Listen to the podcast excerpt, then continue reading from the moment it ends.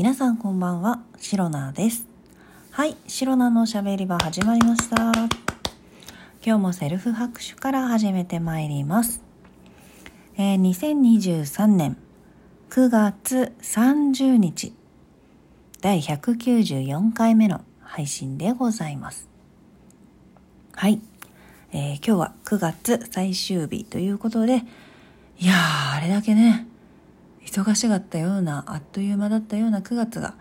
今日で終わります。はい。というわけでですね、本当は、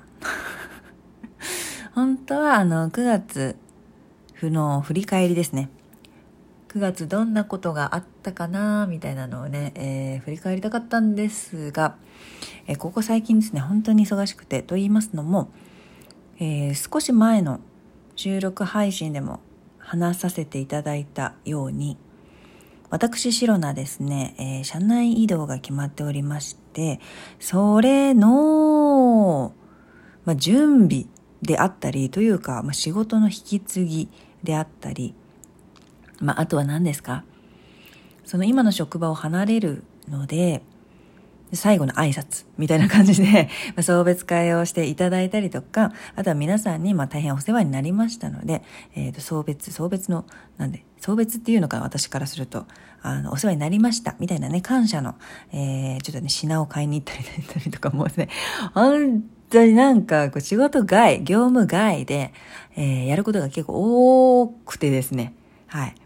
でもちろん、まあ、自分のね、えープライベート、プライベートなんでもなかったんじゃないの？ね。そんな感じで、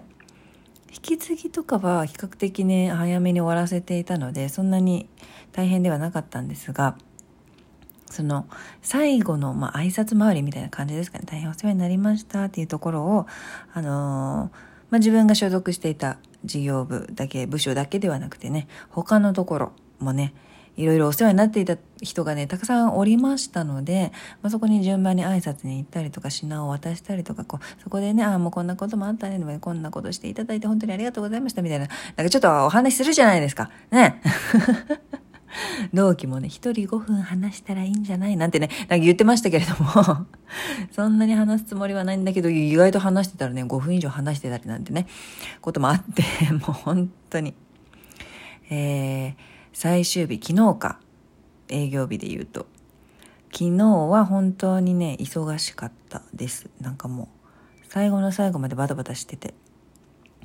そんな感じでね、過ごしておりました。なので、9月はなんかその自分の、その仕事の移動が決まったことにより、仕事も少し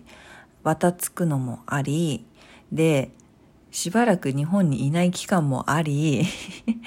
で、自分の、あの、プライベートで忙しかった、忙しかった、確かに自分の忙しかったなぁちょっとね、あの、人に会う予定が多かったんですよ。仕事とは全く関係ないところでね。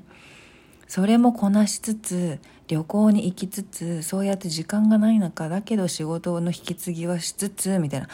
ほん、よう頑張ったわ、9月。もう今簡単に振り返ってますけども、9月時間ないながらに、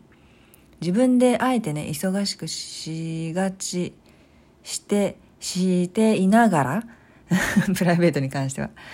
それをしながら、こう、業務外のこともやりつつみたいなところでね、しっかり一応仕事の上では昨日ね、えーしっかり締め終わって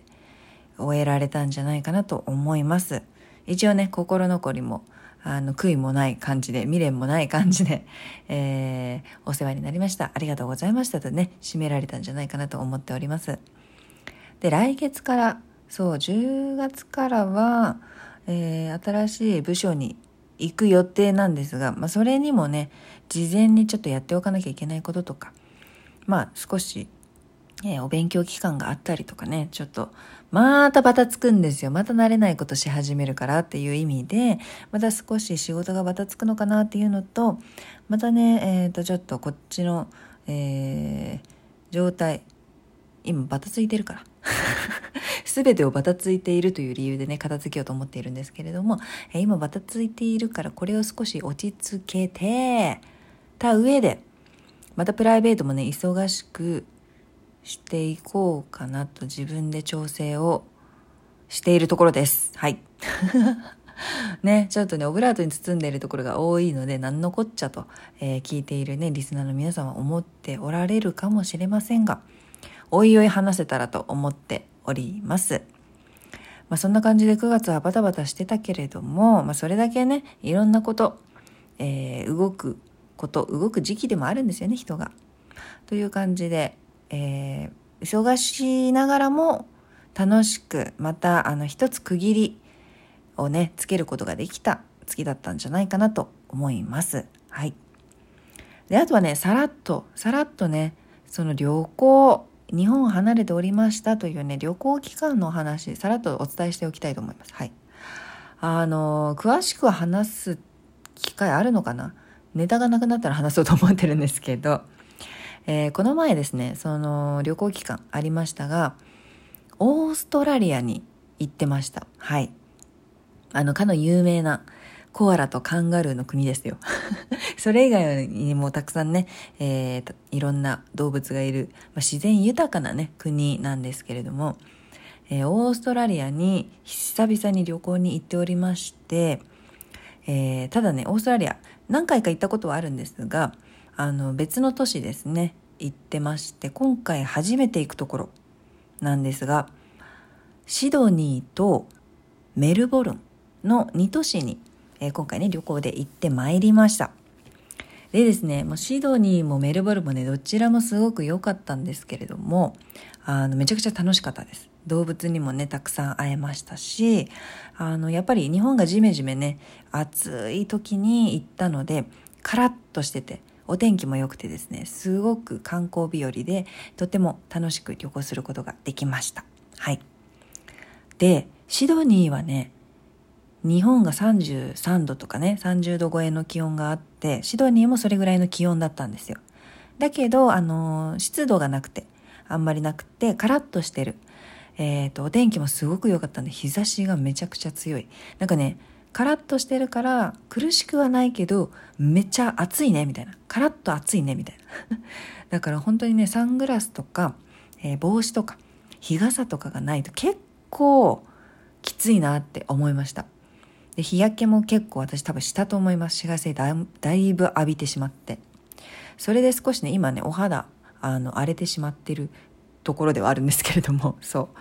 そう乾燥と日焼けでちょっとねお肌今ねだいぶ荒れちゃってる感じではあります。はい。ちょっとねちゃんとスキンケアしようかななんて思っております。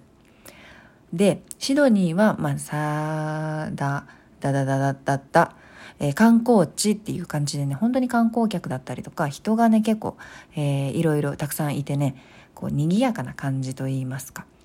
で、あのー、港が近いので、港町でもあって、なんか本当にね、フェリー、フェリー、フェリーね、フェリーに乗ってね、あの、タロンガズーとか、えー、動物園に行ってねたくさんもうねめちゃくちゃ広い動物園だったんですけれどもいろんな動物に会うことができてでまたね動物園なんだけどなんかね全然臭いとか汚いとかなくってすごくねあの楽しい動物園でした。で水族館にも行きました。はい。動物にめちゃくちゃ会いに行ったシドニーって感じであとはオペラハウスねシドニーのもうシンボルだと思うんですけれどもオペラハウスめちゃくちゃ良かったです。なんか思ってたよりめちゃくちゃ良かったです。あのなんかねガイドとかね無料のツアーとかあったので参加したんですけどなんかオペラハウスがこう建てられた建築家のね話とかそういったなんか歴史の話とかもちょっと聞けたのでめちゃくちゃ良かったです。オペラハウスシドに行ったら絶対に行ってほしいな。もう何回も行きました。朝も行きましたし、昼も行きましたし、夕方も行きましたし、夜のオペラハウスも行きました。それぐらいね、すごく魅力的な建物でした。で、まあ、シドニーもすごく良かったんですが、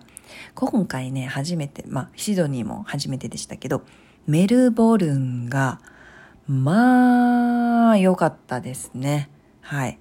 で、メルボルンはシドニーと違って、平均気温が20度いかないぐらいのめちゃくちゃ寒いところだったんですけど、もうね、すごく寒くて、あったかいね、えー、トップスを一つ買いました。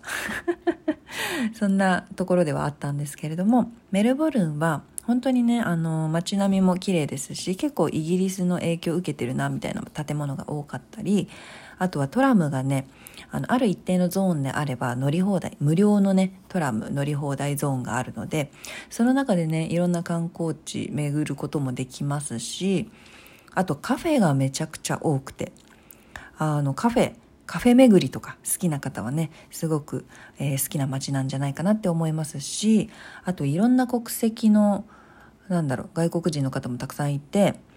多国籍な、あの、料理屋さん、ご飯屋さんがね、めちゃくちゃ多かったです。中華街もあるし、ギリシャ人街もあるし、えっ、ー、と、イタリアンもね、たくさんあるし、あの、フォーとか、ね、いろいろあるし、和食もね、お寿司屋さんとかもいろいろ多かったので、食べ物には困らないんだろうなって思いました。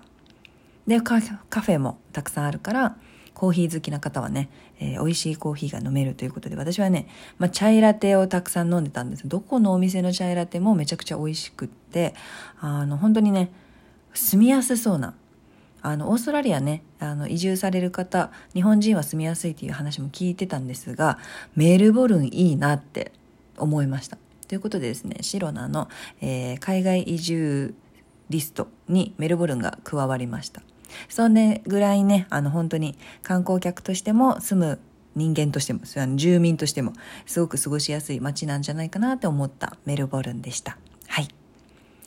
えー、この配信をラジオトークアプリでお聞きの方は、ハート、ニコちゃん、ネギなどリアクションしていただけると、シロナが大変喜びますので、ぜひよろしくお願いいたします。また、皆様からのお便りやギフト、心よりお待ちしております。えー、それでは今日も最後まで聞いてくださりありがとうございました。明日の配信もぜひ聞いていってください。シロナでした。バイバイ。